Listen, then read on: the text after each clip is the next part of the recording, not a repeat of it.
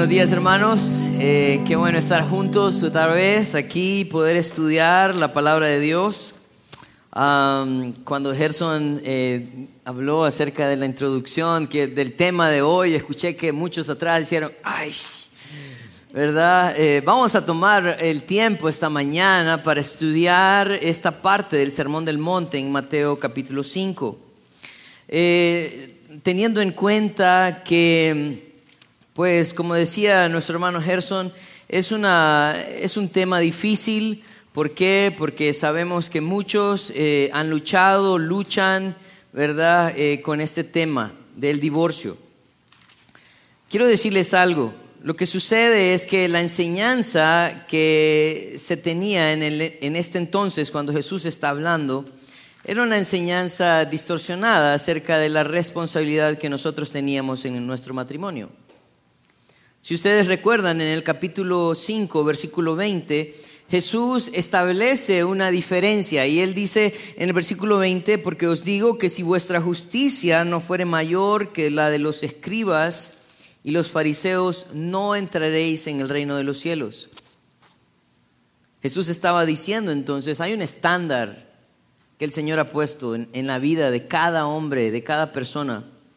Y ese estándar está regido por la palabra de Dios, no por la interpretación que yo quiera darle a la palabra de Dios, sino por la intención de Dios a través de su palabra. Jesús entonces hablaba acerca de, en el versículo 21, acerca de la ira, por ejemplo. Y él decía, ustedes dicen no matarás, pero yo digo cualquiera que diga a su hermano tonto, fatuo, ya es culpable de juicio. ¿Por qué? Porque la ira es el primer paso para el asesinato y estudiábamos acerca de este tema.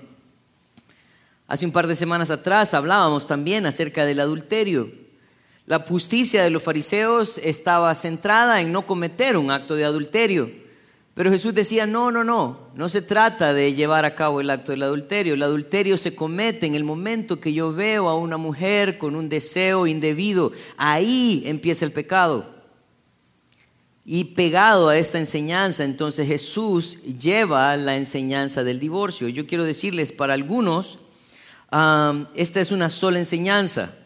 Nosotros tenemos títulos en nuestra Biblia, pero yo quiero decirles algo, en los escritos originales eso no existe. No existen números, no existen títulos. Solo son un- un- una, una ayuda, una guía nuestra para poder seguir nuestra lectura. Sería muy difícil, ¿verdad? Pero hay algo importante aquí, ¿verdad? Lo que queremos esta mañana es, en primer lugar, eh, revelar cuál era la enseñanza que se tenía en el tiempo de Jesús en cuanto al divorcio, pero también revelar cuál era la intención bíblica del matrimonio y terminar hablando de cuál es la enseñanza de Jesús en cuanto al matrimonio. Así que para esto necesitamos entregar ese tiempo en manos del Señor, ¿verdad? Para que sea Él- quien nos guíe y quien nos ayude a poder no solamente entender, sino también atesorar principios. Saben, de pronto hoy te darías cuenta de muchas cosas que estás haciendo mal en tu matrimonio, ¿verdad? Y hoy también estarías en una posición donde reconocerías que divorciarte y casarte con otra persona eh, sin aprender lo que el Señor te ha enseñado sería llevarte a cometer un siguiente error. Ah, y yo creo que el deseo del Señor es que nosotros entendamos ah, la intención del compromiso que hemos hecho delante de Él. Vamos a orar. Padre, queremos esta mañana venir delante de ti. Reconocemos, Señor, que hay temas en tu palabra que a veces no quisiéramos tocar para, para no tocar esos hilos sensibles, Señor, eh, en el corazón y en la vida de algunos hermanos, de nosotros mismos. Pero Señor, gracias, gracias porque tu palabra trae estos temas a nosotros. Es tu palabra, Señor, la que nos guía también a toda verdad. Y es tu palabra, Señor, también la que nos confronta en medio de nuestras luchas y también en medio de nuestro pecado. Padre, queremos venir delante de ti esta mañana y pedirte tu dirección, tu misericordia, tu gracia. Gracias, Señor, porque aún nosotros, cuando somos infieles, tú permaneces fiel. Tu nombre santo oramos, Señor. Amén. Vamos a ir entonces al capítulo 5, versículo 31 y 32. Versículo 31 dice, también fue dicho, cualquiera que repudie a su mujer, dele carta de divorcio. Pero yo, os digo que cualquiera que repudie a su mujer, a no ser por causa de fornicación, hace que ella adultere y el que se casa con la repudiada comete adulterio. son dos versículos eh, mortales para mí porque me han llevado a estudiar demasiado. Jesús entonces en el versículo 31, él trae a colación la justicia de los escribas y los fariseos. Él está diciendo, eh, también fue dicho de parte de los escribas y los fariseos, porque esta es la intención desde el versículo 20, que cualquiera que repudie a su mujer dele carta de divorcio. Yo quiero recordarles lo que Jesús dijo unos versículos atrás, en el versículo 17. Él dijo, no penséis que he venido para abrogar la ley o los profetas. No he venido para abrogar la ley, sino para cumplir. Jesús toma entonces un mandato en Deuteronomios capítulo 24 y lo expone a la multitud que lo escucha. Deuteronomio 24, versículo 1 al 4 dice, dice lo siguiente, dice, cuando alguno tomare mujer y se casare con ella, si no le agradare por haber hallado en ella alguna cosa indecente, le escribirá carta de divorcio y se la entregará en su mano y la despedirá a su casa. Y salida de su casa podrá ir y casarse con otro hombre.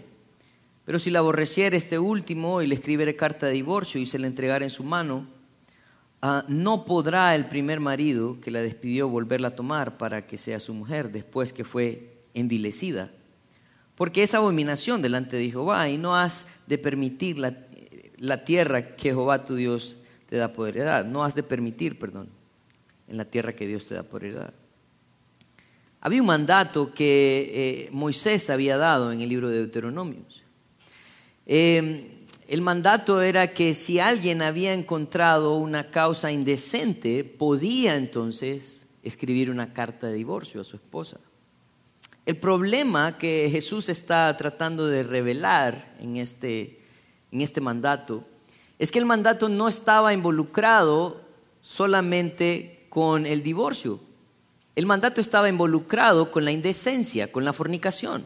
Ese era el fin del mandato. O sea, él, lo que estaba diciendo es, si has encontrado que tu esposa es una persona ah, que está involucrada con fornicación o adulterio, puedes tener carta de divorcio para ella. El punto era cortar la fornicación, no, divorciarse de las personas. Pero lo que sucede entonces es que los escribas y fariseos del momento habían traducido esta palabra indecente como cualquier cosa. Y nosotros estudiamos y algunos de los rabinos del momento traducían esto, ¿verdad? Como esta manera y lo que las personas hacían entonces es que podían divorciarse de sus esposas o sus esposos si encontraban a alguien que les gustaba más. Es más, si ustedes ven, la enseñanza empieza desde el versículo 27 hablando del adulterio. Lo que habían hecho estos hombres era, si ves a alguien y te gusta, deshazte de tu esposo o tu esposa y cásate. Pero hazlo bien, dale carta de divorcio. O sea que ellos estaban tratando de decir, ustedes pueden acomodar esto como a ustedes les convenga. Si quemó la ropa planchando, te vas. Si le echaste mucha sal al huevo, te vas. ¿Verdad? Si no me gustó tu vestido, fusia, nunca supe cuál era el fusia ustedes. Te vas. Y, lo que sucede entonces es que Jesús está diciendo, saben, la ley, la justicia de los fariseos y los escribas se limitan en que cumplan esto de manera legal. Pero al cumplir esto de manera legal, entonces están obviando el mandato de Dios en cuanto al matrimonio. El deseo de, Dios, como les decía, a través de Moisés, no era que las personas se divorciaran, sino poder parar la fornicación. Esto nos llevaría entonces a tener que estudiar cuál era el propósito del matrimonio desde el principio. El propósito del matrimonio, la enseñanza de la ley, nosotros la encontramos en primer lugar en Génesis capítulo 2, versículo 23 al 25. Jesús, ustedes, perdón, Dios, ustedes conocen la historia, Dios ah, hace a Adán caer en un sueño, quita una costilla de él, ¿verdad? Y forma de ahí una mujer y se la entrega a Adán. Y Adán dice esto, el versículo 23, dice, entonces dijo Adán, esto es ahora hueso de mis huesos y carne de mi carne, esta será llamada varona porque del, del varón fue tomada. Por tanto, dejará el hombre a su padre y a su madre y se, unirá a su mujer y serán una sola carne. Y estaban ambos desnudos, Adán y su mujer, y no se avergonzaban. El propósito de Dios al establecer el matrimonio es que ellos se convirtieran en una sola carne. Que el hombre reconociera a la mujer y dijera, esto ha sido hecho para mí, de mí y para mí. El deseo de Dios era que esta relación fuera tan, pero tan especial que se convirtieran en uno solo. El problema que nosotros encontramos, ¿verdad? Es que nosotros hemos faltado a los mandatos y a los compromisos que hacemos. Cuando nosotros vemos en el libro de Proverbios, en el capítulo 2,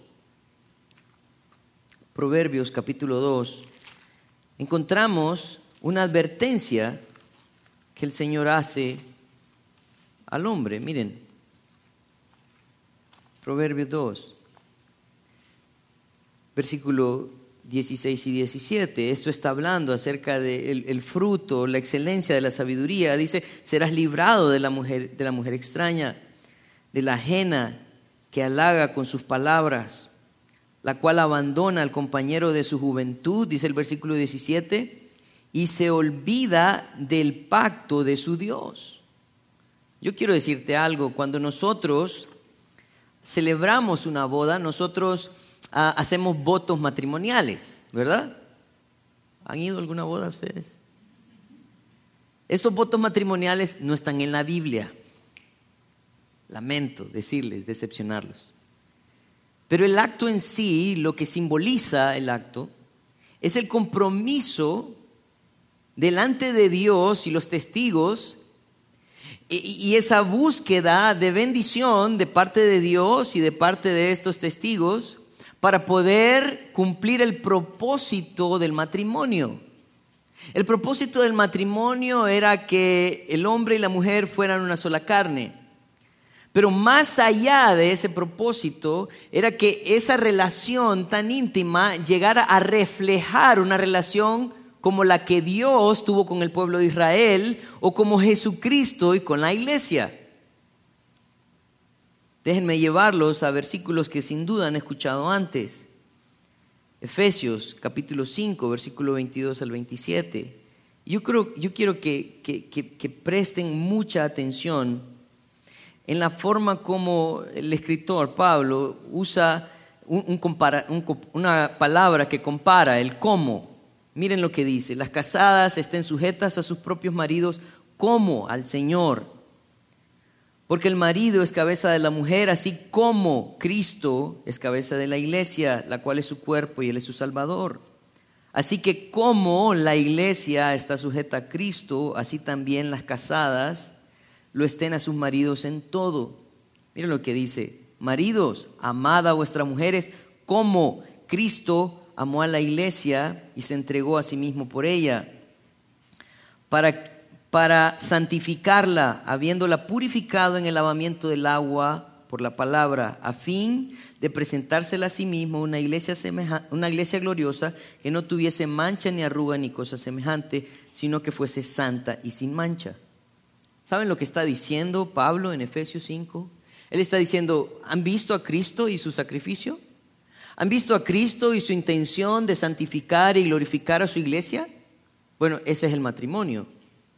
Mujer, Sujétate a tu marido para que él pueda hacer su obra de sacerdote y guiarte a los pies de Cristo, santificarte y presentarse a sí mismo una iglesia gloriosa, sin mancha. Este es el propósito. Este es el propósito del matrimonio. El deseo de Dios entonces, en cuanto al matrimonio, es que si las personas están entendiendo lo que la palabra de Dios dice, la intención eh, original eh, de Dios en cuanto al matrimonio, si están siguiendo el diseño bíblico del matrimonio, la palabra divorcio jamás, jamás se va a cruzar en un matrimonio. Porque los dos estarían enfocados en buscar este propósito. Los dos estarían luchando para llevar a cabo el mandamiento de parte de Dios. Esto generaría una sinergia donde esta pareja avanzaría como tres, cuatro veces más de lo que podría hacer una persona sola. Pero hay un problema. Eso es un mundo perfecto, amigos, hermanos. Hay un problema. El problema es el pecado. El problema es el pecado. Lo que nosotros vemos entonces en Génesis 3 es que hay un problema grande. El, Satanás entra entonces en esta relación matrimonial, engaña a la mujer, la mujer eh, también hace al hombre pecar y ahora la lucha empieza a ser grande. Al parecer, en el momento en que Moisés da la ley en Deuteronomio 24, el pueblo de Israel estaba sumergido en una cantidad de pecado increíble. ¿Por qué? ¿Por qué digo esto? Porque la causa eh, de encontrar a alguien en un acto indigno tenía una pena. La pena era de muerte. Levítico capítulo 20, versículo 10 dice, si un hombre cometiere adulterio con la mujer de su prójimo, el adúltero y la adúltera indefectiblemente serán muertos. Esa era la ley. La ley decía, tienen que morir. Entonces, al matar al adúltero, el otro queda libre. Pero parecía que en este momento había que matarlos a todos. Porque no había uno. Y no solamente en ese tiempo, sino en el tiempo de Jesús. Y usted va conmigo a Juan capítulo 8. Juan capítulo 8 versículos 1 al 11, Jesús está en medio de una situación. Los fariseos, como siempre, están buscando tentar a Jesús y llevan a él a una mujer adúltera. Miren lo que dice el versículo 3. Entonces los escribas y los fariseos le trajeron a una mujer sorprendida en adulterio y poniéndola en medio le dijeron, maestro, esta mujer ha sido sorprendida en el acto mismo del adulterio. Y en la ley nos mandó Moisés apedrear a tales mujeres. ¿Tú pues qué dices? Piénsenlo. Yo creo que hablábamos de estos versículos hace unos fines de semana atrás. ¿Y al hombre? No lo llevaron, ¿verdad? Se les olvidó. Se les escapó en el camino. Él está diciendo, ¿saben? Tenemos a una mujer que, fue encontrada en adulterio. Pero es Jesús o Moisés el que tiene la autoridad. Miren, miren lo que sucede. Versículo 6 dice, mas esto decían tentándole para poder acusarle, pero Jesús inclinándose al cielo escribía en tierra con el dedo. La actitud de Jesús es, ay, estos, yo no sé qué hacía en el suelo escribiendo. A veces me da curiosidad de saber qué era lo que escribía, ¿verdad? No sé si estaba haciendo alguna ecuación matemática, ¿verdad? Calculando los pecados del hombre. Pero él está haciendo algo interesante. Parece que él está tratando de ignorar a estos hombres. Y dice el versículo 7, como insistían en preguntarle, se enderezó y les dijo, el que de vosotros esté sin pecado, sea el primero en arrojar la piedra contra ella. E inclinándose de nuevo hacia el suelo, siguió escribiendo en tierra, pero ellos al oír esto, acusados por su conciencia, salían uno a uno, comenzando desde el de los más viejos hasta los postreros. y quedó solo Jesús y la mujer que estaba en medio.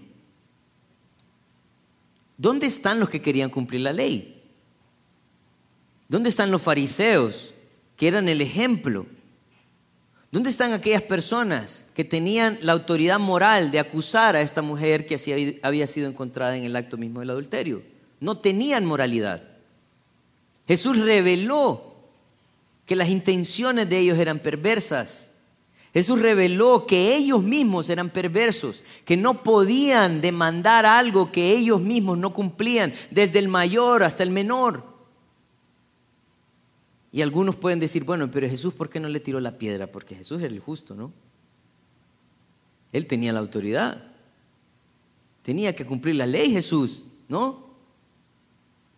Si quieren, vayan conmigo a, Juan 3. Y vamos a leer un versículo que ustedes conocen. Dice, porque de tal manera amó Dios al mundo, que ha dado a su Hijo unigénito para que todo aquel que en Él cree no se pierda, mas tenga vida eterna. Miren lo que dice el versículo 17. Versículo 17 dice, porque no envió Dios a su Hijo al mundo para condenar al mundo, sino para que el mundo sea salvo por Él. ¿Saben por qué Jesús no tiró la primera piedra? aunque tenía la autoridad moral para hacerlo? Porque Él anhela la salvación de los pecadores. Él anhela la salvación de aquellos que luchan. Volviendo a Juan 8, dice, enderezándose Jesús y no viendo a nadie, sino a la mujer, le dijo, mujer, ¿dónde están los que te acusaban? Ninguno te condenó. Ella le dijo, ninguno, Señor. Entonces Jesús le dijo, ni yo te condeno, vete, y miren lo que, la manera en que termina, vete y no peques más. El deseo de Jesús era que ella se alejara del acto del adulterio. El deseo de Jesús era que ella cambiara su manera de vivir. Ese era el deseo de Jesús. Entonces nosotros nos encontramos ante un texto importante porque volviendo a Mateo capítulo 5, Jesús entonces expone su punto de vista en cuanto al divorcio. Lo que vamos a ver entonces en este versículo 32 es que Jesús extiende un parámetro para poder recurrir a ese recurso. Pero yo os digo, dice el versículo 32, que el que repudia a su mujer a no ser por causa de fornicación, hace que ella adultere, y el que se casa con la repudiada comete adulterio. Él está diciendo, saben, hay un parámetro, un parámetro. La ley de Moisés no estaba enfocada en el divorcio, la ley de Moisés estaba enfocada en el adulterio. Ese era el problema. El problema es que los hombres querían vivir como quisieran. Ellos no les importaba su compromiso contra sus esposas.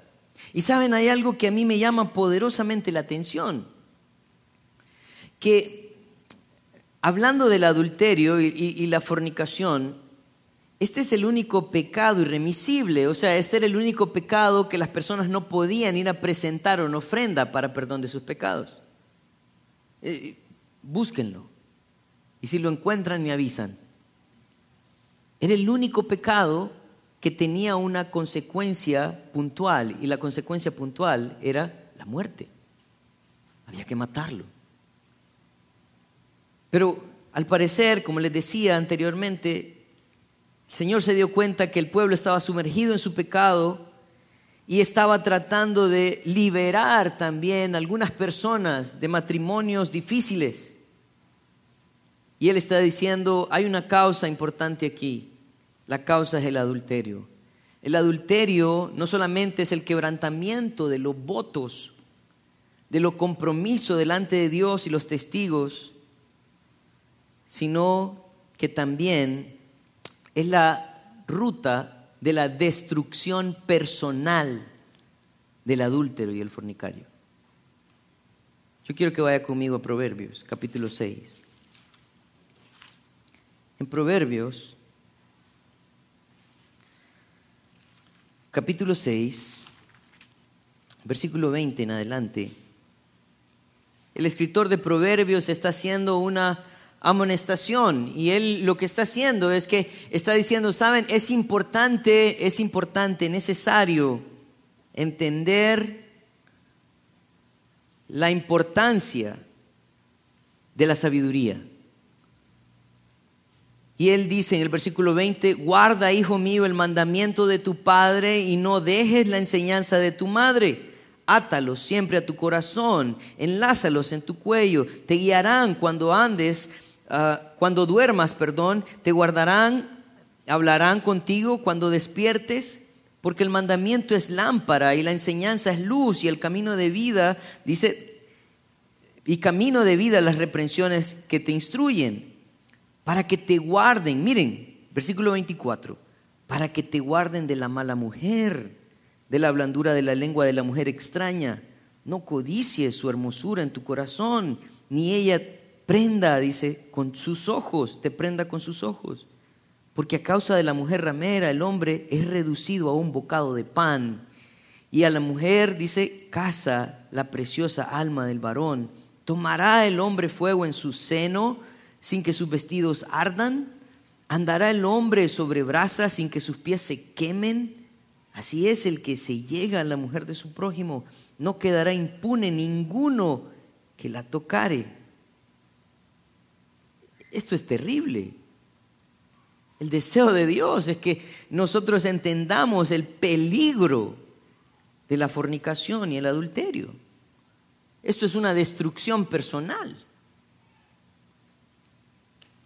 Pero como les decía antes, el deseo de Dios entonces es que nosotros entendamos el propósito por el cual Él nos ha unido. Él no solamente nos ha unido para poder ser una sola carne, para reflejar a Cristo, sino que también nos ha unido para santificar a nuestra pareja. En el libro de Mateo, Jesús Nuevamente, esto lo vamos a estudiar en un par de meses sin duda. Mateo 19, capítulo 3, eh, Mateo 19, versículo 3 al 9, dice, entonces vinieron a él los fariseos, tentándole y diciéndole, ¿es lícito a un hombre repudiar a su mujer por cualquier cosa? Dice el versículo 4, respondiendo le dijo, ¿no habéis leído?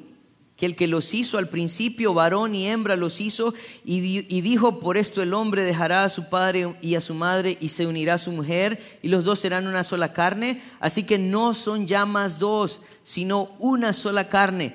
Por tanto, lo que Dios juntó, no lo separe el hombre. Es increíble. Dios es enfático, Jesús es enfático en el propósito del matrimonio. Él está diciendo, el deseo de Dios jamás ha sido el, divorcio. El deseo de Dios siempre ha sido que ellos puedan ser una sola carne y que esto sea la evidencia de la obra de Dios. Y lo que Dios une no debe de separarlo el hombre. Así que si usted tiene a alguien que quiere divorciarse y su consejo ha sido, divórciate, tenga mucho cuidado. Porque no se está metiendo con esta pareja, se está metiendo con el que unió esta pareja. Por otra parte, hoy en día nosotros tenemos prácticas increíbles.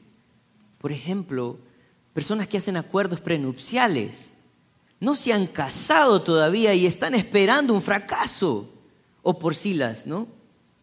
Por esa razón Pablo andaba por Silas, con Silas, por Silas. No, donde nosotros evaluamos más nuestras posesiones materiales que un compromiso ante Dios. Es terrible. Donde nosotros queremos arreglar matrimonios también para beneficios materiales. Yo quiero decirles algo, cuando el Señor une, el Señor tiene que dar parámetros para que esto se disuelva. En el versículo 7 de Mateo 19 le dijeron, ¿por qué pues mandó Moisés dar carta de divorcio y repudiarla? Y Jesús les dijo, por la, por la dureza perdón, de vuestro corazón. Moisés os permitió repudiar a vuestras mujeres, mas al principio no fue así. Y yo os digo que cualquiera que repudia a su mujer, salvo por causa de fornicación, y se casa con otra adultera y el que se casa con la repudiada adultera. Él estaba diciendo, ¿saben lo que sucede cuando no hay un orden, cuando no hay un parámetro? La fornicación se expande. Usted deja a su esposa por cualquier causa, entonces eso no es lícito delante de Dios y hace que la otra persona se cometa entonces adulterio y así sucesivamente. Esto no debe de ser así. La intención original era que el pecado no prevaleciera en el matrimonio. Pero yo quiero decirles algo. Reconocemos que no siempre se puede avanzar en este camino. Reconocemos que se convierte en una lucha para los hijos de Dios vivir en hogares donde de pronto el cónyuge no colabora. Pero yo quiero recordarles en Primera de Pedro, capítulo 3, versículo 1 y 2. Parece que el Señor entonces eleva una, una responsabilidad, como les decía, de ser una sola carne, de reflejar a Cristo, pero también de santificar a nuestra pareja. Asimismo, vosotras mujeres, dice Pedro, Estad sujetas a vuestros maridos para que también los que no creen a la palabra sean ganados sin palabra por la conducta de sus esposas, considerando vuestra conducta casta y respetuosa. Le está diciendo, mujeres, ganen a sus maridos para el Señor. Si ellos no son creyentes, ustedes tienen un trabajo que hacer. Yo, yo quiero decirles algo. Muchos jóvenes se casan y se casan de pronto con personas que uno, uno sabe que no convienen. ¿Verdad? Yo no sé si a ustedes les ha pasado. Como pastor me toca celebrar muchas bodas y muchas consejerías también prematrimoniales. Y a veces cuando uno se sienta con la pareja y los escucha y los mira, uno dice, no deberían de casarse, ¿verdad? Pero lo único que queda es llevarlos a la palabra para que sea la palabra confrontando, abriendo sus corazones, sus ojos, para poder ver lo que tienen enfrente. Ah, pero a veces eso no es suficiente y el Señor concede algunos matrimonios. El Señor concede algunos matrimonios. Y aunque nosotros digamos, wow, no, es que no era la voluntad de Dios, yo quiero decirte, tal vez sí era la voluntad de Dios. Tal vez sí era la voluntad de Dios que se casara con esta persona. ¿Por qué? Porque de pronto Dios tiene un propósito de formar el corazón de uno de los dos. En este caso, Primera de Pedro dice que las esposas podían ganar por un ejemplo de conducta a sus maridos hombres que no merecen el perdón, la misericordia, pero que pueden recibirlo para poder ver a Cristo a través de la vida de su esposa. Eso es lo que está diciendo. Pero también Pablo, en 1 Corintios, capítulo 7, exhorta a la, iglesia en Corintio, porque saben, la iglesia de Corinto tenía un problema grande. El problema de Corinto era su ego. Ellos creían que eran la mejor iglesia de Teucigalpa y a veces tengo problemas porque siento que esta iglesia es la mejor de Tegucigalpa. Pero no, somos una iglesia como un hospital llena de enfermos, que estamos buscando a nuestro médico por excelencia, es Cristo. Él es el mejor de todos. Nosotros solo queremos aprender de su ejemplo. En el capítulo 7 entonces, Él empieza a exhortar a los matrimonios. Versículo 10 dice, pero los que están unidos en matrimonio mando yo, no, no yo, perdón, sino el Señor, que la mujer no se separe del marido. Y si se separa, quédese sin casar o reconcíliese con su marido y el marido no abandone a su mujer. Parece que en este versículo 10 y 11 está hablando de esta separación eh, por una causa que no es fornicación. Porque miren, hay matrimonios difíciles hay matrimonios difíciles, hay personas difíciles. Hay personas que lidian con, con el alcohol o las drogas o cualquier otra cosa y ponen en riesgo a las familias. Él está diciendo, ¿saben? Si no es por causa de fornicación, sepárese. Sepárese. Usted tiene que separarse. Pero no para buscar otro hombre, sino para ganar al que tiene. Sepárese. Y miren esto. Y anima al hombre y le dice, no abandone a su mujer. Versículo 12 dice, y a los demás, yo digo, no el Señor, si algún hermano tiene mujer que no sea creyente y ella eh, consiente en vivir con él, no la abandone. Y si una mujer tiene marido que no sea creyente y él consiente en vivir con ella, no la abandone. Porque el marido incrédulo es santificado en la mujer y la mujer incrédula en el marido. Pues de otra manera vuestros hijos serían inmundos, mientras que ahora son santos. Está diciendo, ¿sabes qué? Si tienes un marido incrédulo una esposa incrédula y ella consiente en quedarse en la casa y vivir con ustedes, no disuelvan el matrimonio, luchen. ¿Por qué? Porque la imagen de Dios va a estar ahí a través de la persona que confía en Cristo. Y es posible que estas personas vengan al arrepentimiento por el ejemplo de una vida piadosa que ha decidido sacrificar y entregar con la responsabilidad de alcanzar la salvación para su familia. Como les digo, no es fácil. En el versículo 15 de 1 Corintios 7, parece que Pablo brinda otra evidencia más. Y miren lo que dice. Dice, pero si el incrédulo se separa, sepárese. Pues no está el hermano o la hermana sujeto a servidumbre en semejante caso, sino que a paz nos llamó Dios. Él está diciendo, ¿saben qué? Si ustedes están luchando como cristianos por mantener eh, este matrimonio unido, por buscar la imagen de Cristo, por tratar de santificar a la otra persona, pero esta persona dice, yo no quiero nada con vos. Entonces, agarre sus maletas y váyase.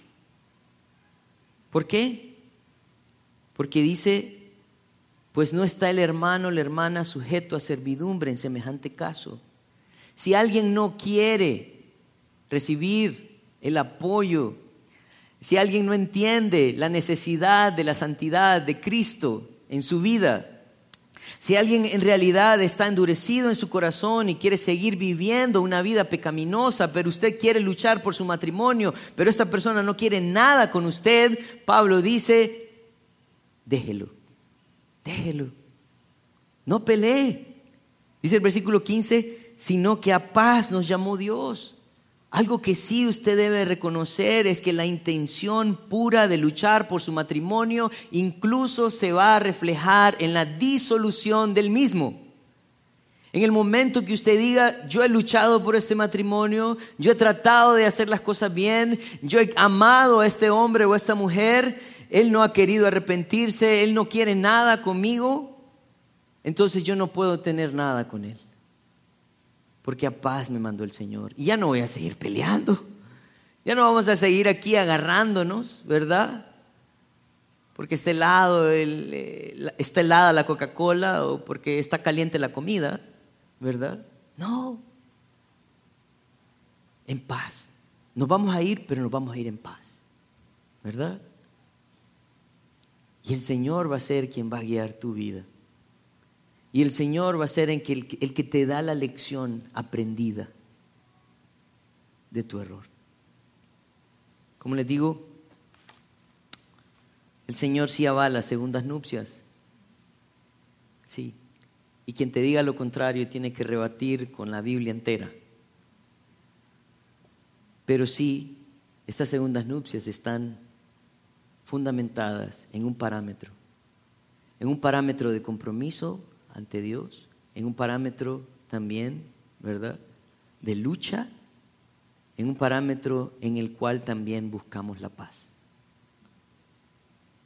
Quiero terminar con algunas conclusiones. Los escribas y fariseos interpretaban la ley de manera que pudieran acomodarla a sus necesidades y así quebrantaban la intención original de los mandatos. La palabra de Dios no está para cumplir tus deseos, sino que tus deseos se sometan a la voluntad de Dios. Dios en realidad anhela darte el manual de vida para que lo sigas, no para que lo escojamos como un menú de restaurante. El hombre prospera cuando se somete al Señor.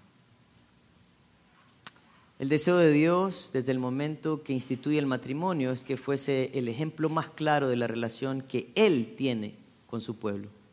El divorcio no tiene cabida en la vida de aquellos que tratan de agradar a Dios. Por esa razón debemos pedir a Dios que nos dirija en este paso tan importante. Padres, animen a sus hijos esposos, esposas, luchen por sus matrimonios. Busquen la dirección de Dios. el Señor nos va a demandar de nuestros matrimonios también. Todos los divorcios son casos de estudio, pero hay un parámetro y el deseo de Dios es formarte y ayudarte a hacer luz. Aun cuando tengas que abandonar una relación, a veces el Señor usará tus fracasos para darte grandes lecciones. Hace un tiempo hablé con un hombre que se había divorciado varias veces, creo que eran tres o cuatro veces. Yo le pregunté en un estudio, le dije, ¿qué harías diferente? Y él me dijo, no me hubiera divorciado la primera vez.